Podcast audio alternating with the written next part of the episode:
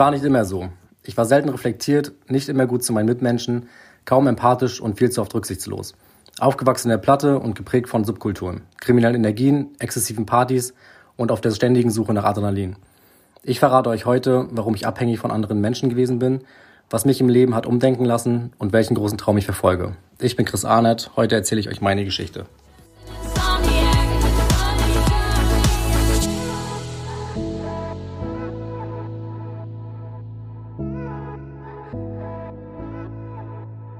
Chris, du warst nicht immer so. Wie warst du denn früher? Ja, das ist äh, natürlich jetzt eine sehr, eine sehr große, große Frage, sehr kurz formuliert, aber ähm, ich, ich war früher ein Mensch, der sehr getrieben war und äh, permanent Lust und Bock auf Action hatte und das auch in irgendeiner Art und Weise umgesetzt hat. Ich musste ständig auffallen, ähm, war teilweise auch sehr oberflächlich und hatte immer das Bedürfnis, überall dabei sein zu müssen. Also ich habe mich in verschiedenen Dynamiken bewegt, bei denen ich äh, immer versucht habe, Anschluss zu finden. Ähm, aber muss auch dazu sagen, dass das nicht irgendwie alles schlecht war. Ne? Also ich war halt zum Beispiel auch ein humorvoller Typ und war auch immer hilfsbereit und ähm, Prinzip auch immer da, wenn es irgendwo gebrannt hat. Aber letztendlich habe ich mich wenig, habe ich mir wenig Gedanken über Folgen oder Konsequenzen gemacht, weder für mich noch für andere Menschen. Ähm, genau, also um das mal ein bisschen kleiner zu halten. Okay, ich möchte es gern noch ein bisschen kleiner halten. Wie würdest du den früheren Chris mit nur drei Worten beschreiben? Das ist eine gute Frage. Auf jeden Fall ähm, extrem frech, oberflächlich, rücksichtslos, ähm, aber trotzdem empathisch. Auf Instagram hast du dich als Minusmensch und Arschloch äh, betitelt. Warum? Ähm, ja, als also Arschloch und Minusmensch gilt, glaube ich, auch so ein bisschen eher so dem Umfeld, in dem ich mich eben nicht bewegte. Also quasi nicht meine, in dem, in, in dem Setting meiner Peer Group, der ich damals so angehörte, oder den verschiedenen Peer Group Subkulturen, sondern eher den Leuten, die, ähm, auf die ich nicht so viel Wert gelegt hatte. Auch im Umgang mit Frauen zum Beispiel war ich ähm, wirklich ein blödes Arschloch. Also es gibt ja manchmal so immer so eine Floskeln, dass Leute sagen so, ach ja, Mensch, so ein Arschloch mit Herz und das ist ja immer irgendwie ganz nett und sympathisch und da, da freut man sich irgendwie auch, wenn das an, mit Humor zu nehmen ist, aber ich war tatsächlich ein richtiges Arschloch und äh, Minusmensch in dem Sinne, dass ich mir halt einfach gar keinen Kopf darüber gemacht habe, wie es andere Leute geht, äh, wenn ich mit denen interagiert habe. So, das war ähm, tatsächlich komplett aus meiner, aus meinem Mind. So, das war, stand bei mir nicht im Fokus. Jetzt weiß ich ja, dass du ähm, in der Platte aufgewachsen bist, umgeben von kriminellen Energien und inmitten exzessiver Partys und auf der ständigen Suche nach Adrenalin. Wie sehr hat dich dein damaliges Umfeld denn geprägt? Ziemlich doll. Ich zähle auch zu meinem Umfeld eben auch meine Erziehung. Also ich bin halt eben auch in der Platte, wie du schon sagtest, aufgewachsen und äh, da hat man meistens nicht so die Zugänge oder nicht so die Privilegien wie vielleicht andere Leute. Also da geht's halt auch um bildungsferne Familien oder auch finanziell schwache Familien und da war man immer so ein bisschen getrieben sich sein, äh, seine Dinge zusammenzuhasseln, die man dann so benötigte in einem gewissen Alter, gerade in der Teenagerzeit. Und dadurch, dass ich auch in der Vergangenheit eben so eine unsichere Bindung zu meinem Elternhaus hatte, war ich immer so ein bisschen bedacht, Fuß zu fassen und irgendwo einen sicheren Hafen zu finden, der für mich vermeintlich damals äh, bestimmte, bestimmte Zugehörigkeit in Gruppen war, aber eben alles andere als sicher war. Ne? Also es hat mich schon ziemlich geprägt, aber nicht nur negativ. Das möchte ich auch noch mal kurz festhalten. Also ich habe auch viele Dinge gelernt, gerade was äh, so im Umgang in der Umgangssprache. Ich arbeite übrigens in der Pädagogik auch mit Jugendlichen zusammen und kann genau das äh, gerade wiedergeben und weitergeben, was ich da so erlebt habe. Und man sagt so ein bisschen Street Credibility und ähm, hätte ich nicht diese Erfahrung gemacht und diese ganzen Erlebnisse erlebt, dann ähm, wäre ich wahrscheinlich jetzt auch nicht so, wie ich jetzt darüber denke und bin. Die Pädagogikfrage, die haben wir uns für den zweiten Teil unserer Aufnahme heute aufgehoben. Aber vielleicht nochmal einen Schritt zurück. Ähm, kannst du uns einmal kurz erklären und auch den Hörerinnen und Hörern da draußen, was mit Platte gemeint ist? Ah ja, mit Platte, genau. Okay, das ist natürlich auch immer nochmal so ein Ding, wenn man da selbst so drin befangen ist, dann denkt man gar nicht darüber nach, was vielleicht andere Leute denken oder dann geht man davon aus, dass man das automatisch weiß. Aber mit Platte meine ich, ich bin äh, im, im Osten, im Nordosten aufgewachsen, in einem Plattenbau, äh, bis ich ungefähr ja, 17 Jahre alt war, bin dann äh, in die schöne Ostseeprovinz Warnemünde gezogen und äh, habe dann ein Jahr dort gelebt und ja, bin dann meinen eigenen Weg gegangen und ja, das ist mit Platte gemeint. Also ein Plattenbau, klassischer Plattenbau. Jetzt hast du eben gesagt, dass auch deine oder die Erziehung so ein bisschen mit reingespielt hat. Hast du heute noch Kontakt zu deinen Eltern? Ja, also ich, ich habe noch Kontakt zu meinen Eltern und ähm, zu meiner Mutter mehr als zu meinem Vater. Das, das sind aber auch gesundheitliche Aspekte, die da eine Rolle spielen. Ähm, und auch so ein bisschen Enttäuschung, würde ich sagen. Und der Kontakt zu meiner Mutter ist. Meine Mutti meint es immer gut mit mir. Sie hat auch immer da, wirklich dafür gesorgt, dass es mir äh, gerade materiell auch an nichts eigentlich fehlt, würde ich jetzt sagen. Zumindest das, was ich gebraucht habe und meine Bedürfnisse ähm, irgendwie auch befriedigt, würde ich sagen. Aber ähm, ich habe wenig Emotionalität erfahren in meiner Kindheit, also wenig Zuneigung und auch wenn ich mal wirklich Probleme hatte, äh, ist, meine, ist meiner Mutter mir nicht gelungen, mir da ein Ohr zu schenken, beziehungsweise war vielleicht auch selbst mit ihren Dingen beschäftigt. Deswegen gebe ich ihr da nicht großartig die Schuld. Aber das macht natürlich was mit einem, ne? was mich heute auch immer noch prägt und ich deswegen bestimmte Gespräche eben nicht äh, mit meiner Mutter führe. So. Aber würdest du sagen, dass es dir dann heute auch schwerfällt, Zuneigung äh, ja, zu geben oder halt Nähe äh, anderen Menschen zu geben? Ähm, witzige oder interessante Frage. Tatsächlich nicht. Das ist genau das Gegenteil bei mir. Aber das ist auch, ein, das ist auch so ein Prozess gewesen, der damit äh, mein herging, dass ich mich äh, selbst sehr hinterfragt habe, reflektiert habe und eben auch diese pädagogische Ausbildung ähm, vollzogen habe. Und gerade in dieser Ausbildung, auch wenn das jetzt komisch klingt, aber ähm, habe ich so ein Stück weit auch zu mir selbst gefunden und habe mich auch äh, selbst therapiert damit und damit äh, ganz viele neue Türen geöffnet, eben auch Zugang zu mir selbst. Und ähm, ja, genau, das würde ich einfach mal so dabei belassen, ja. Hm? Jetzt habe ich äh, spannend zugehört, weil ich ja doch gerade im Dialog Parallelen festgestellt habe, Chris, zu mir. Ich bin tatsächlich auch in der Platte aufgewachsen, habe aber den Absprung viel, viel früher geschafft. Also ich habe ihn schon mit sechs geschafft habe aber auch genau diesen, diesen fehlenden Kontakt ne, und auch diese, diese fehlende Liebe und Empathie auch zu meinen Eltern ähm, verspürt, beziehungsweise auch nicht gehabt am Ende des Tages. Also es gibt da tatsächlich Parallelen. Aber ähm, um nochmal auf dein früheres Leben zu kommen. Ja, du bist ja, hast ja erzählt, wie du damals ein bisschen reingeraten bist in das ganze Thema. Vielleicht nimmst du uns da auch nochmal mit, einmal in äh, die Thematik, wie du da reingeraten bist, aber auch vielleicht ein Stück weit in deine früheren Tage. Also wie sah ein Tag im früheren Leben des Chris Arnold aus? Uh, es kommt natürlich immer ganz darauf an, in welchen, äh, zu welchem Zeitraum. Also es ging halt, ich, ich versuche es mal so ein bisschen zusammenzufassen chronologisch. Es ging halt los, dass ich, ähm, also zum Thema Subkulturen, dass ich ziemlich früh angefangen habe, mich für Graffiti zu interessieren, habe angefangen zu malen, habe angefangen zu sprühen. Irgendwann wurde es ja nicht mehr auf dem Blatt Papier, sondern eben auch auf der Straße. Das wurde dann alles ein bisschen professioneller. Und ähm, wenig später habe ich dann ein bisschen Fuß gefasst, so mit 16, 17 in der Ultraszene. Das ist äh, quasi eine Subkultur, die dem Fußball angehört. Äh, das hat sich dann ganz schnell verschwommen mit der antifaschistischen Szene. Oh, das ist auch ein schwieriges Wort. Antifaschistisch, antifaschistischen Szene. Kann man noch mal kurz mal durchgerutscht da. Ähm, hab da, war da viel politisch unterwegs, wobei ich aber auch sagen muss, dass mich mehr oder weniger die Politik und die Themen weniger ähm, weniger tangiert haben, sondern ich eher da war aufgrund der Action, um mich irgendwie auch ähm, zu profilieren, zu provozieren seitens der Polizei oder einfach auch um ähm, ja so ein bisschen auch für mich um meine Werte einzustehen. Dann ging es weiter, dass ich ähm, währenddessen auch schon lange Kampfsport gemacht habe und irgendwann dann auch die eine oder andere Auseinandersetzung in Form von abgesprochenen Machenschaften mit anderen Städten vollzogen habe.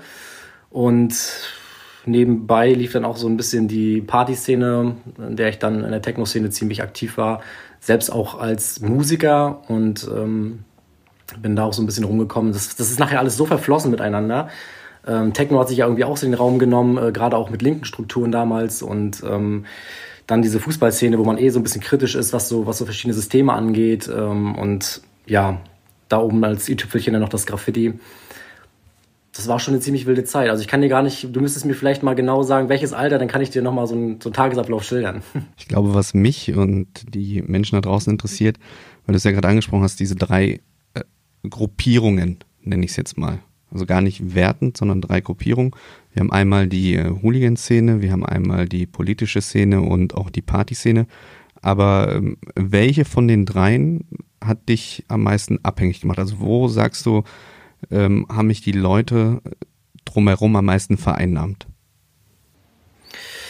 Ähm, bevor ich die Frage beantworte, würde ich noch mal kurz noch mal eine Ergänzung dazu geben. Ich würde nicht mal sagen, dass die Leute mich vereinnahmt haben. Ich würde sagen, dass ich ähm, mich selber vereinnahmt habe, weil ich eh ein Mensch war, der ein bisschen Aufmerksamkeit gesucht hat und ähm, dem Sinne war das aber der Kreis, an dem ich, bei dem ich so den meisten sozialen Beifall erhalten habe. Also es war schon die, die, die rund um das Thema Fußball, also sowohl in der Ultraszene als auch ähm, in der sportlichen ähm, Riege, würde ich sagen. Es ist ja auch da verflossen. Es war ja nicht nur eine Trennung, dass ich entweder irgendwie äh, zum Fußball gefahren bin und da nur ultra technisch aktiv war, sondern ähm, manchmal ging es auch einfach einher. Also es war schon die Fußballszene, die mich da sehr doll geprägt hat. Aber ich selber war derjenige, der diese Aufmerksamkeit und diesen, diesen Drang nach ähm, Veräußerung gesucht hat. Ne? Jetzt sagst du ja, dass du ein toxischer Mensch warst. Ähm, was rätst du denn Personen, die selbst mit toxischen Menschen zu tun haben, ähm, ja, oder sogar vielleicht in einer toxischen Beziehung sind, wie sie da rauskommen? Ähm, das ist gar nicht so leicht zu beantworten, weil es ist, es ist auch ganz oft so eine, so eine Sache, dass man, dass man ganz wichtig an erster Stelle für mich ist, einen Zugang zu sich selbst zu finden in, in irgendeiner Form. Also das, ich kann jetzt nicht zum Beispiel sagen, dass ich irgendwie damals ein Buch in die Hand genommen habe und dann gemerkt habe, so, ach Mensch, jetzt lese ich mal hier so ein bisschen was und, und erweitere mal meinen Horizont, sondern das war einfach so ein Grundgefühl, dass ich gemerkt habe, es läuft was nicht gut und das merkst du auch in toxischen Beziehungen oder eben auch in einer toxischen Beziehung zu Freunden, also jetzt unabhängig mal von der Beziehung, als, als Freund, Freundin oder Freund, Freund, was auch immer, ähm, merkst du einfach, dass, dass das etwas Bestimmtes nicht ganz gut läuft und dem sollte man sich ein bisschen mehr, äh, dem sollte man ein bisschen mehr Fokus geben und sich darauf konzentrieren, indem man vielleicht einfach mal raus aus dem Alltag geht, mal das Setting wechselt und äh, sich wirklich intensiv Zeit für sich nimmt. Und dann sollte man eigentlich, man bemüht ist, das beizubehalten, den Schlüssel finden zu dem Problem. Und was sollen Menschen machen, die einen toxischen Menschen gegenüber haben? Also die vielleicht selber, also ja, die vielleicht selber gar nicht toxisch sind, aber gefangen sind in so einem Kreislauf?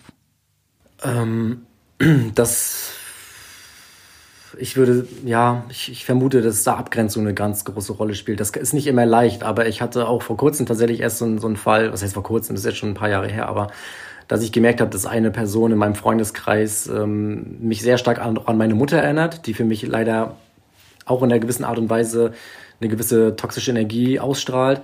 Und ähm, ich, ich habe gemerkt, dass ich mich im Beisein dieser Person, dieser toxischen Person einfach nicht mehr wohlfühle und musste dann für mich äh, einen Cut ziehen und einfach sagen, ähm, ich, ich kann das gerade so nicht, mich, mich triggern zu viele Punkte in, der, in dem Umgang und deswegen möchte ich mich diesen, diesen Situationen einfach nicht mehr aussetzen. Deswegen gehe ich da jetzt raus aus der Situation und ähm, ja, versuche das Beste dann daraus zu machen. Ne? Jetzt war es ja nicht immer so, dass du ja, dass du sozusagen auf der anderen Seite standest, sondern ähm, früher hast du, zumindest habe ich so auf Instagram gelesen, ähm, andere Menschen gemobbt oder auch betrogen. Hast du diese in Anführungszeichen Opfer ähm, nochmal getroffen und konntest du irgendwie mit denen nochmal reden und hast du dich irgendwie entschuldigt oder wie ist die Beziehung zu den Menschen heute? Ähm, ja, es gibt mit, mit Sicherheit noch einige Menschen, die da äh, immer noch negativ stark belastet sind von mir. Das, das, da gehe ich von aus. Aber ich weiß auf jeden Fall, dass die Leute, mit denen ich auch so Schlüsselmomente hatte, dass ich ähm, ein bisschen Zeit vergehen lassen habe, nicht aktiv von mir aus. Da so reflektiert war ich damals nicht, sondern da musste auf jeden Fall ein bisschen Zeit zwischenstehen und äh, eben auch viele Prozesse in meinem Kopf stattfinden. Ähm, habe dann Kontakte gesucht und auch wieder aufgebaut und mittlerweile führe ich die Kontakte auch gut und konnte die ein oder andere äh, Person dann auch davon überzeugen, dass wirklich etwas bei mir in meinem Kopf passiert ist und ich da einfach aus Fehlern auch lerne. So. Also es ist natürlich immer alles sehr ich bezogen. Wenn ich daraus lerne, ist es sehr schön und gut. Was die betroffene Person davon hat, ist erstmal dahingestellt. Aber vielleicht gibt es einfach der Person dann auch nochmal ähm, so eine Art Feedback zu sagen, okay, es gibt immer noch etwas Gutes in bestimmten Verhaltensweisen von Menschen und es muss nicht immer alles scheiße sein. Ne? Also es gibt ja auch Leute, die lernen einfach nie etwas und fahren ihr Programm ständig und immer weiter fort. So.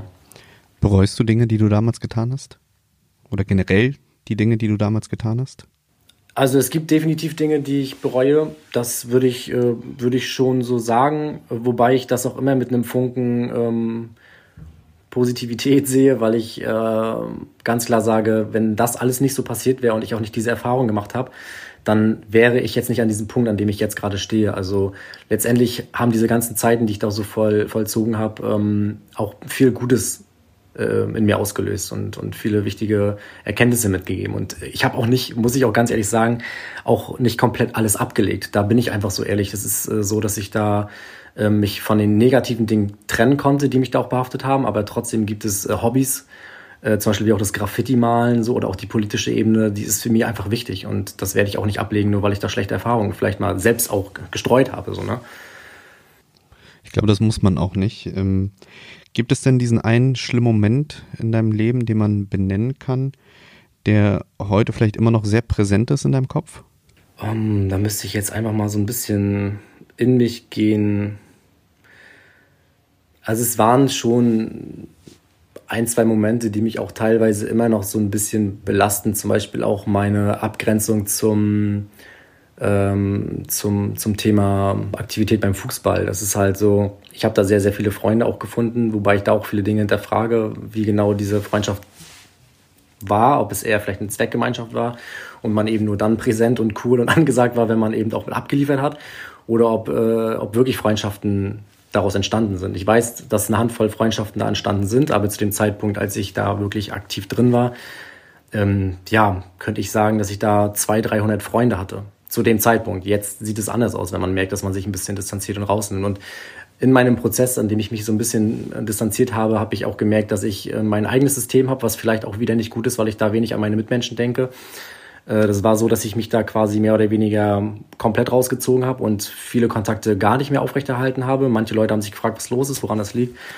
Ähm, haben dann aber auch zum Beispiel über Instagram bekommen, dass ich da aktiv bin und auch teilweise drüber spreche. Und dementsprechend waren auch einige Leute ein bisschen angepisst, aber ich brauche einfach meine eigenen, ja, meine eigenen Ventile, um mich mit diesem Problem auseinanderzusetzen. Und ich brauche meine, meine eigene Zeit. Es ist ähm, letztendlich so, dass ich das für mich entschieden habe und damit bisher auch eigentlich richtig fahre. Gab es einen Punkt in deinem Leben, der dich hat umdenken lassen? Ja. Der Punkt war ein großer Punkt, sprich äh, gedehnt über einen längeren Zeitraum, aber er wurde immer, immer ähm, störrischer, würde ich sagen, und immer, immer präsenter in meinem, in meinem Bauch vor allem. Ich habe gemerkt, dass ich mich nicht mehr wohlfühle mit der Rolle, die ich, die ich eingenommen habe und die ich auch da gespielt habe, mehr oder weniger. Darf man fragen, äh, welcher Punkt das genau war? Magst du das den Hörerinnen und Hörern vielleicht noch mal ein bisschen detaillierter erzählen? Ja, ähm, es ist so, ich, ich kann ja mal so ein paar, also was heißt so ein paar Sachen aufziehen. Es, viele Dinge, die ich da getan habe, waren natürlich auch immer mit ähm, Kriminalität irgendwie behaftet. Also wenn ich jetzt gemalt habe, dann habe ich nicht einfach mal schön auf ein Blatt Papier gemalt, sondern dann sind wir tatsächlich auch in andere europäische Städte gefahren, sind da in die U-Bahn-Systeme eingebrochen und haben dann unsere Bilder auf ähm, gewisse, ja, Wagen gemalt, sodass das Bild durch die Stadt fährt und nicht die Leute an den Bildern vorbei oder äh, verschiedene Einbrüche erlebt, Diebstahl, Gelegenheit hat dann auch oft äh, so ein Dieb irgendwie gemacht und umso, umso höher und umso schlimmer und umso doller es, doller es war, umso, umso präsenter war das dann auch für, für mich selbst und auch in, in dem Umfeld. Aber dieser Punkt, das waren all diese ganzen Dinge, dass ich ja auch weiß, was für, ein, was für eine Berufung ich habe, dass ich im pädagogischen Bereich einfach total aufgehoben bin und ich mir mit gewissen Aktivitäten einfach auch meine Zukunft verbaue und ähm, daneben ist auch noch ein Punkt, dass viele Leute dann ein gewisses Bild von dir entwickeln, nach und nach. Zwar deine engen Freunde und dein Umfeld, das bleibt irgendwie stabil und du bist dann auch immer angesagt und cool und hast eine neue Story zu erzählen. Boah, krass, erzähl mal, wow. Aber ähm, das ist halt alles immer nur, beruht immer alles nur auf, ähm, auf Scheiße bauen. So. Und die Leute, die dann tatsächlich auch so ein bisschen, die auch andere Wege und äh, andere Türen öffnen könnten, die ein bisschen stabiler sind, als vielleicht irgendwie im Untergrund irgendwas zu machen äh, oder in Grauzone was zu machen. Die Leute waren davon nicht großartig begeistert und da habe ich halt gemerkt, so ich muss jetzt was ändern. Und ähm, wenn ich das nicht bald tue, dann ja, werde ich wahrscheinlich hier in meinem Umfeld, in dem ich mich da so bewegt habe, einfach versacken, irgendwas machen, was mich halbherzig glücklich macht und mich irgendwann fragen, warum hast du nie damals was geändert und nichts aus dir und deinem Leben gemacht, so, ne? Bevor wir jetzt ähm, ja auf die Ausbildung als Pädagoge nochmal ähm, zu sprechen kommen, interessiert mich tatsächlich, ähm, wenn du sagst Einbrüche, Diebstähle, ähm, bist du im Gefängnis gelandet? Nee, ähm, das tatsächlich hatte ich da immer einen sehr guten Anwalt, den ich an dieser Stelle auch grüßen wollen würde. Ähm, nee, also ich war da tatsächlich immer ganz gut aufgehoben und ähm, war vielleicht mal so also ich saß schon oft mal in der Zelle. Ähm, also es war jetzt aber nicht, dass ich da irgendwie eingebuchtet wurde, weil ich irgendeine Haftstrafe oder eine Strafe irgendwie äh, absitzen musste, sondern eher, weil es dann irgendwelche Platzverweise gab oder weil man dann vielleicht äh, unter Verdacht stand, äh, vielleicht eine Straftat zu begehen und dann musste man mal zwölf oder auch mal 24 Stunden in die Zelle allein oder mit mehreren Menschen. Ähm, aber dass ich zu einer richtigen Haftstrafe gekommen oder, oder dass ich eine richtige Haftstrafe antreten musste, dazu ist es nie gekommen. Es war aber schon mal sehr, sehr brenzlig und mit der letzten Verhandlung, die ich da auch hatte, habe ich dann auch gesagt, so jetzt ähm, muss ich mich auf jeden Fall echt zusammenreißen, weil sonst gehe ich da mal ab. Das wäre nämlich jetzt meine Frage gewesen, ob so dieses Sitzen in einer Zelle ähm, dich auch so ein bisschen ja zum Umdenken ähm, angeregt hat für die kurze Zeit, die ich da drin war, definitiv. Ich bin halt auch, das gar nicht ehrlich so sagen, ein Sensibelchen. Ne? Also auch wenn ich immer auf hart gemacht habe oder irgendwie auch teilweise hart und abgestumpft sein kann, wenn ich irgendwie die nötige, das nötige äh, Umfeld dazu habe oder das auch brauche in dem Moment, bin ich trotzdem ganz tief in mir auch ein kleiner Junge. Also ich bin halt einfach auch äh, total sensibel und ähm, merke auch, dass es in so einer Zelle dann auch mal schnell irgendwie so ein bisschen, ja, okay, jetzt war es jetzt mit deiner Freiheit, hm, vielleicht kommen die Wände auch ein bisschen dichter, vielleicht hast du auch ein bisschen Platzangst, oh Gott, ich möchte jetzt hier mal ganz schnell raus. All diese Dinge und äh, wenn dir das genommen wird und du dich nicht frei bewegen kannst, äh, so wie es sonst tust, dann, ja, dann wird das schon mal schnell ein bisschen, äh, geht das schon schnell auf die Psyche auch, ne? Hm. Jetzt hast du eine Ausbildung als Pädagoge gemacht. Das ist ja ein kompletter Unterschied zu deinem früheren Ich. Wie ist es dazu gekommen?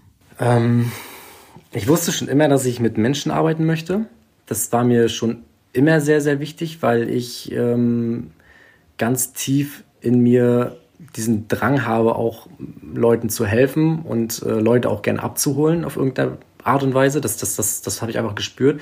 Auch wenn wir irgendwie in so einem Setting gerade äh, irgendeinen Adrenalinrausch hatten, hatte ich dann immer noch die Gespräche gesucht, äh, um vielleicht auch Gefühle herauszukitzeln oder vielleicht auch Leute nicht allein zu lassen und zu sagen, auch wenn ich Schiss hatte, pass auf, ey, mir geht's gerade genauso, wir machen das jetzt hier zusammen und dann wird das schon alles gut. Und ähm, war mir bemüht, irgendwie auch so Sicherheit zu vermitteln.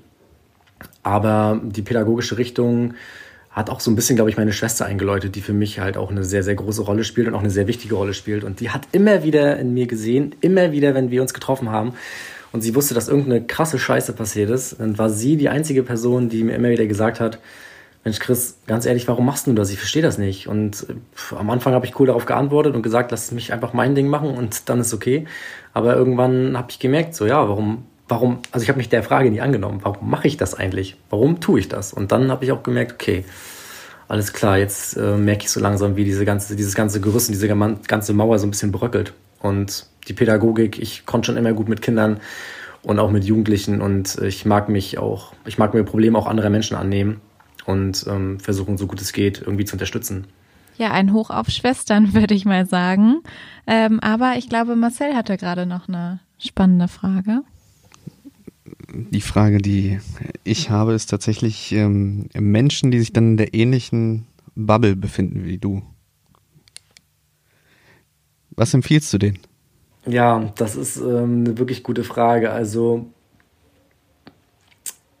ich muss ehrlich gestehen, das ist nicht leicht zu beantworten, weil so komisch es auch klingt und so doppelmoralisch es auch klingen mag, aber ich habe mich ja auch damals trotzdem, als ich da so tief verwurzelt war, auch wohlgefühlt. Das, das tat mir auch gut. Und es waren auch nicht primär die Leute, die mir, die mir böses, äh, die mir böse, wieder, böse Dinge widerfahren sind da oder so, ne? Oder die, die, die mich da so ein bisschen zu dem gemacht haben, was ich da dann gemacht habe, sondern es war ja schon mein eigener Antrieb. Aber Dinge, Leute, die sich auch in dieser Bubble befinden, würde ich ans Herz legen, dass sie sich auch wenn das jetzt so ein Pädagogengequatsch ist und ich habe gar keinen Bock auf so ein Gequatsch. Ich mag das nicht mit dem Finger nach oben und zu sagen, Mensch, du musst dich jetzt, aber das geht so nicht, weil das ist einfach, das, das zieht nicht. Das zieht nicht und das zieht auch nicht bei den Jugendlichen, die ich betreue. Das, das funktioniert nicht. Man muss sich auf die Ebene ablassen und dann kann man da weiterarbeiten. Aber wenn man ganz tief mal in sich geht und sich fragt, ob man mit dem, was man so tut, wohlfühlt und dann für sich die klare Antwort geben kann, jo, ist alles top, ich fühle mich geil, dann ist man noch nicht an dem Punkt. Dann muss man diese ganze Kacke noch weiterfahren, bis man so richtig an die Wand klatscht.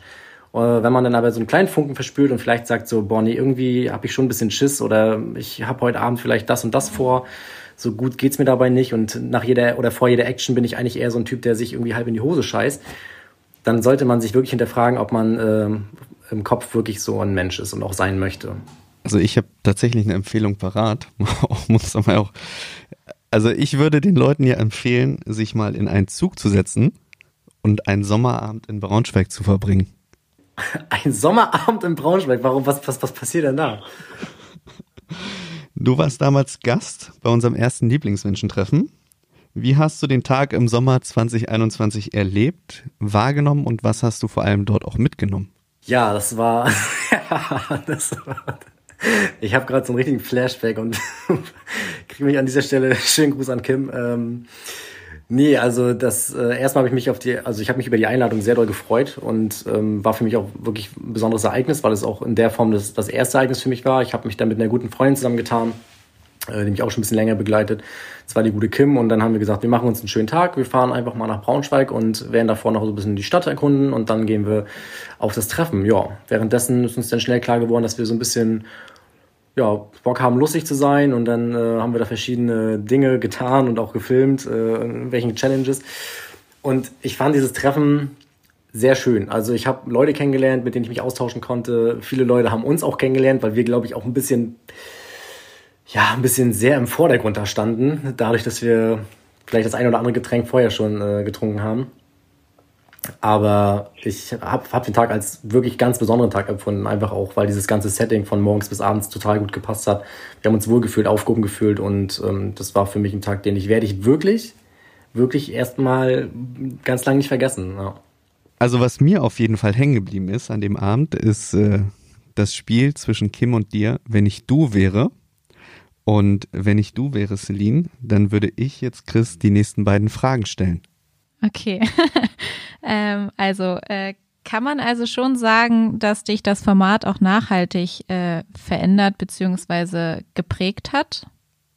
Ja, also auch als wir das, das nochmal Einblick in, in, das Buch hatten, was dann ja auch, also die erste Auflage, die da rausgekommen ist, ähm, auf, die, auf der Rückreise und auch an dem Tag danach hat man da nochmal ähm, noch richtig reingeschaut und sich ein paar Geschichten auch durchgelesen und da merkt man auch einfach immer wieder, wie kostbar die Zeit ist, die wir haben. Und ich glaube, dass äh, das Format Deine Lieblingsmenschen wirklich für sehr, sehr viele Leute ein ganz, ganz wichtiger Anker sein kann, um einfach auch ein bisschen sich zu hinterfragen, wenn, wenn man an einem Punkt steht, an dem man vielleicht nicht weiter weiß ähm, und sich einfach mal mit den Menschen connectet, die eben ähnliche Schicksalsschläge erleiden oder die an einem ähnlichen Punkt stehen. Jetzt hast du ja auf Instagram auch schon äh, ein paar tausende Follower. Ähm, wie versuchst du da deine Reichweite zu nutzen? Wie bist du da überhaupt reingeraten? Das ist tatsächlich jetzt gerade eine sehr interessante Frage, weil ich äh, auch gerade an einem richtigen Scheidepunkt bin, muss ich sagen. Ähm, das würde ich mal einfach mal erläutern. Und zwar ist es so, dass ich da vor zwei Jahren angefangen habe mit Instagram und ich hatte eine Georgienreise gemacht. Die war ganz salopp von Berlin aus bis nach Georgien über Land. Ich wollte trampen und nicht das Flugzeug nutzen und ein paar lustige Geschichten äh, ja, erleben und wollte das so ein bisschen dokumentieren. Einige Leute haben gefragt, Mensch, kannst du mir mal ein paar Fotos schicken, denn wenn du da und da bist? dann dachte ich mir, boah, das sind mittlerweile jetzt so viele, ich mache mir einfach da einen Account, dann könnt ihr mir da folgen, ohne irgendwelche Absichten, dass ich sage, ich möchte hier groß irgendwie Reichweite haben und dann äh, werde ich da ein paar Bilder hochladen. Das habe ich dann auch getan.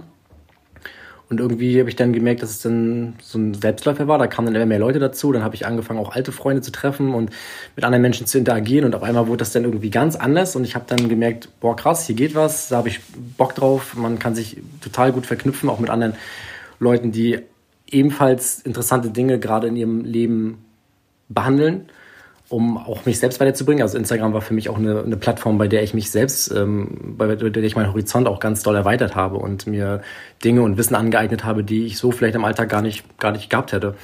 Aber mittlerweile ist es so, ich habe jetzt, glaube ich, ich, ich weiß nicht, 12.500, 12.700 oder so.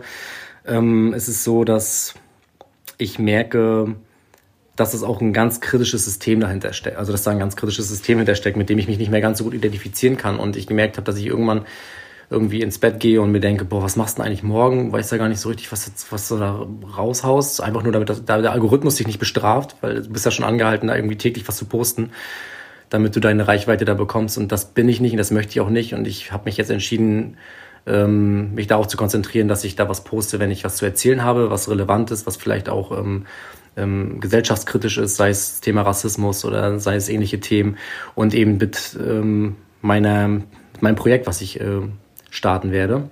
Äh, die Reise, da habe ich dann, das möchte ich dokumentieren und da Leute mitnehmen und ich weiß, das ist das, das ist für mich sinnvoller Content. Da weiß ich, da fühle ich mich wohl mit. Da erzähle ich was Neues, da können die Leute was mitnehmen von. Aber wenn ich den Leuten erzähle, dass ich heute zum Arzt gehe oder ich heute nicht ganz so gut geschlafen habe, das würde mich selbst nicht mehr interessieren. Deswegen nehme ich da ein bisschen Abstand und distanziere mich auch von gewissen Dingen. Jetzt habe ich ja zwei Tattoos an meinem Körper. Ich weiß, du hast auch welche. Und ich habe meine ähm, hier eine Feder auf meinem rechten Unterarm. Und die habe ich seinerzeit mal auf Instagram gepostet. Und jetzt hast du eine Möwe gepostet auf Instagram, ein Tattoo von einer Möwe. Was hat es damit auf sich? ja, die Möwe ist mein Lieblingstier. Das ist also die, die Möwe ist wirklich mein absolutes Lieblingstier. Das begleitet mich seit meiner ganzen Kindheit, sobald ich aufgewacht bin. Äh, die, die präsentesten Vögel da oben waren nicht nur mein eigener, sondern auch die Möwe. Aber ähm, ich mit dem Weggang aus meiner Heimatstadt ähm, habe ich dann angefangen, dieses Tier wirklich sehr stark zu vermissen, weil ich gemerkt habe, Mensch, irgendwie dachte ich mir so, die Möwen sind zwar ganz coole Tiere, aber jetzt, wo ich nicht mehr da bin, wo ich sonst bin und die Tiere nicht mehr höre, hat es mir richtig gefehlt. Also ich habe sie wirklich vermisst und sobald ich eine Möwe getroffen habe, war es auch so, oh mein Gott, auf dem Weg von Berlin nach Georgien, glaube ich, habe ich das erste Mal eine Möwe, als ich in Istanbul angekommen bin, am Bosporus-Kanal, habe ich das erste Mal Möwen kreischen gehört und habe gemerkt, oh krass, ich fühle mich gerade so wohl. Und dann kam kurz an die Idee, dass ich ähm, mir mein Lieblingstier einfach mal verewigen lasse, dann auf meinem rechten Oberschenkel auch ziemlich groß. Und ich verbinde mit der Möwe ziemlich viel, auch zu mir selbst. Ähm, ja. Die Möwe hat aber noch keinen Namen. Die, die, die, die Möwe hat wirklich noch keinen Namen. Das stimmt. Das wäre eigentlich mal ein Aufruf ähm, in deiner Insta-Story wert. Ja, eigentlich schon, ne? Vielleicht, äh, wer möchte mir meine. Wobei ich mir vielleicht sogar gerade vorstelle, das wäre mir. Ähm, das ist schon was sehr Persönliches, so ein, so ein Lieblingstier. Und wenn ich mir jetzt den Namen von einer anderen Person geben lasse. Hm. Aufruf war auf jeden Fall oder ist auf jeden Fall das äh, Stichwort. Aufruf und Instagram. Jetzt hast du ja letztens deinen Leuten erzählt äh, in der Story oder über die Story von deinem großen Traum. Magst du uns diesen einmal verraten? Ja, ähm, gerne, natürlich. Darüber, das ist das liebste Thema, da fühle ich mich auch am wohlsten mit. Also ich äh, verfolge seit längerer Zeit einen großen Traum. Das ist eine Überraschung. Wahrscheinlich bin ich nicht der Erste, der so einen Traum hat. Aber das ist eine Weltreise auf eine ganz besondere Art und Weise. Ich möchte tatsächlich einmal um die Welt fahren ähm, und dabei auch wirklich so ziemlich alles mitnehmen, was ich mitnehmen kann. Und das alles ohne Flugzeug, sondern wirklich nur über Land, sei es mit einem Auto, übers Trampen, mit dem Bus mit dem Zug über Wasser, mit dem Schiff und möchte die Leute dabei mitnehmen, um eben auch einfach so ein bisschen zu zeigen, was wir für Orte hier haben, was es für verschiedene Kulturen gibt. Ich möchte versuchen, ein bisschen aufzuklären und vor allem Leuten auch ein bisschen die Motivation zu geben, zu sagen, okay, pass auf, ähm, ich fange noch mal kurz ein bisschen früher an. Ich merke das ja ganz oft, dass viele Menschen wirklich in ihrem jetzigen Alltag ganz oft nicht so richtig zufrieden sind und irgendwie denken, Mann, ich stehe irgendwie auf und gehe morgens bis abends arbeiten und äh, komme nicht so richtig klar und vielleicht läuft es nicht so gut in der Beziehung und ich weiß gar nicht so richtig, was meine Hobbys sind und wer ich eigentlich bin. Ich seit meiner Geburt bin ich wurde ich wurde ich begleitet von Menschen so. In der Erziehung war es meine Mutter, dann kam ein Kindergarten, dann waren Pädagogen um mich rum, dann kam die Schule, meine Freunde, die Lehrer, äh, die ersten Beziehungen, aber das sind alles Menschen, die mich natürlich auch beeinflusst haben, die vielleicht auch ein bisschen Hobbys in mir rausgekitzelt haben, aber ich war nie richtig bei mir allein, ohne Rast und, und, und, und irgendwie mal über längeren Zeitraum nicht irgendwie an einer Stelle. Das ist so, dass ich eigentlich jetzt noch nicht sagen kann, wer ich da so bin. Und ich glaube, dass so eine Reise ähm, eine richtig gute Chance ist für Menschen, ähm, Veränderungsprozess zu vollziehen, abzuschließen, einzuleiten oder eben auch zu sich zu finden. Und es ist auch klar, dass es mit einem großen Privileg verbunden ist. Nicht alle Leute können irgendwie einfach so mal von A nach B fahren. Das ist mir auch bewusst. Deswegen ähm, möchte ich das auch so gut es geht nutzen und ähm, ja, Leute da mitnehmen, die vielleicht nicht so die Möglichkeit dazu haben. Wie lang soll die Reise gehen? Ja, also entweder komme ich nach einem Monat wieder, weil ich mir in die Hosen scheiß. Äh, kann passieren, ich weiß es nicht. Ich bin tatsächlich auch ein bisschen ängstlich. Äh, aber ich weiß mir eigentlich ganz gut zu helfen, deswegen kann diese Reise ein Jahr gehen, die Reise, auch sehr unwahrscheinlich, die Reise wird wahrscheinlich zwei, drei, vier, fünf Jahre gehen oder ich finde einen Ort, an dem ich mich wohlfühle, wo ich eine sinnvolle Aufgabe habe und dann verlagere ich mein komplettes Leben an einen anderen Platz auf dieser Erde. Jetzt äh, klingt das ja schon ziemlich konkret irgendwie. Wann genau soll es denn losgehen und wie finanziert sich das alles? Also geplant ist, äh, dieses Jahr im August loszufahren, was jetzt so, ähm, man, man kann ja was planen, auch gerade in dieser Pandemiezeit kann man das auch gar nicht überhaupt, also überhaupt nicht vollständig zu 100 Prozent irgendwie festhalten, aber geplant ist, dieses Jahr im August loszufahren, weil ich noch im Juli eine Fortbildungsprüfung habe als äh, Fachpädagog, als Fachprofil Jugendmedienpädagoge. Da geht es darum, dass man digitale Angebote für Jugendliche bereitstellt, weil sich diese Arbeit eben immer mehr in den digitalen Raum verlegt. Aber das ist nicht die Frage.